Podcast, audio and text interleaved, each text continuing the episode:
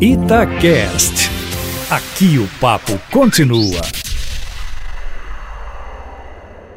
Com parte do país de olho no rádio e na TV acompanhando a sessão em que o Supremo Tribunal Federal poderia mudar a sua interpretação sobre os julgamentos da segunda instância, houve quem não pudesse acompanhar a crise que há uma semana ou mais corrói o partido do presidente Bolsonaro na Câmara dos Deputados e deu de tudo.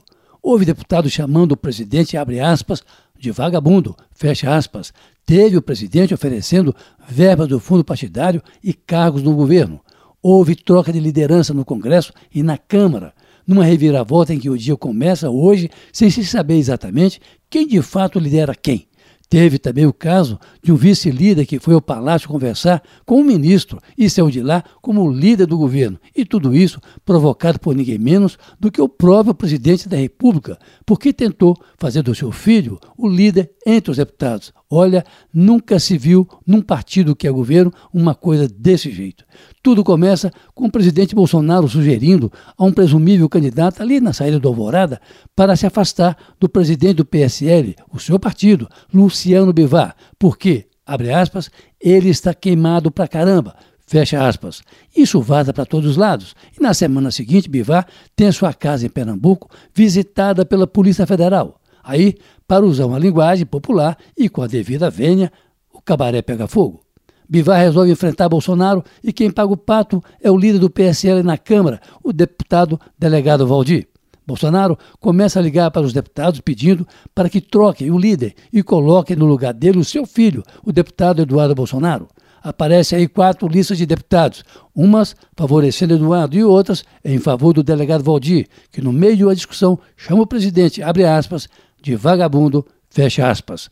Num outro áudio, ouve-se também o presidente conversando, supostamente, com um deputado, em que ele pede o voto para o seu filho e promete cargos na liderança do partido, na divisão do fundo partidário e no próprio governo. Enfim, o presidente pego numa provável barganha, no melhor estilo da velha política que ele condenou na campanha eleitoral. E no meio da confusão, cai da liderança do governo no Congresso a deputada Joyce Hasselmann, porque não apoiou Eduardo para o lugar de Valdir, e é substituída pelo senador do MDB, Eduardo Gomes, que naquele momento estava visitando, vejam só, um ministro no Palácio do Planalto, tendo sido pego pelo laço, ele que já era vice-líder, enquanto a disputa entre o delegado Valdir e o deputado Eduardo Bolsonaro pela liderança do partido mostra não só um PSL, que tem 53 deputados, fraturado e rachado ao meio e expõe uma derrota política do próprio presidente da República, que não consegue fazer do seu filho, Eduardo, líder do partido na Câmara e ainda pede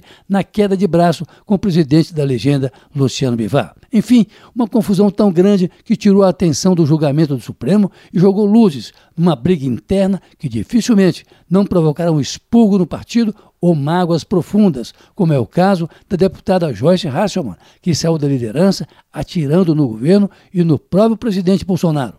E o que dizer do delegado Valdir, que ontem à noite era considerado líder, mas não sabe se amanhecerá hoje nessa mesma condição, depois de ameaçar implodir Bolsonaro e chamá-lo, abre aspas, vagabundo, fecha aspas. Olha, é uma coisa é, inacreditável. E tudo isso na antivéspera de o Congresso votar, na semana que vem, em segundo turno, a reforma da Previdência. O mínimo que se pode dizer é que essa confusão no partido do presidente é algo pouco visto, ou jamais visto numa legenda que está no poder, dada a lambança que provocou no Congresso e que praticamente implodirá o partido, que, aliás, já tirou os filhos do presidente, o senador Flávio e o deputado Eduardo, dos diretores regionais, tanto em São Paulo como no Rio de Janeiro. Uma derrota feia para Bolsonaro, que resolveu mexer onde não devia e muito menos onde não conhecia, mesmo já tendo passado por oito partidos e agora, certamente, rumo ao nono. Carlos Lindenberg, para a Rádio Itatiaia.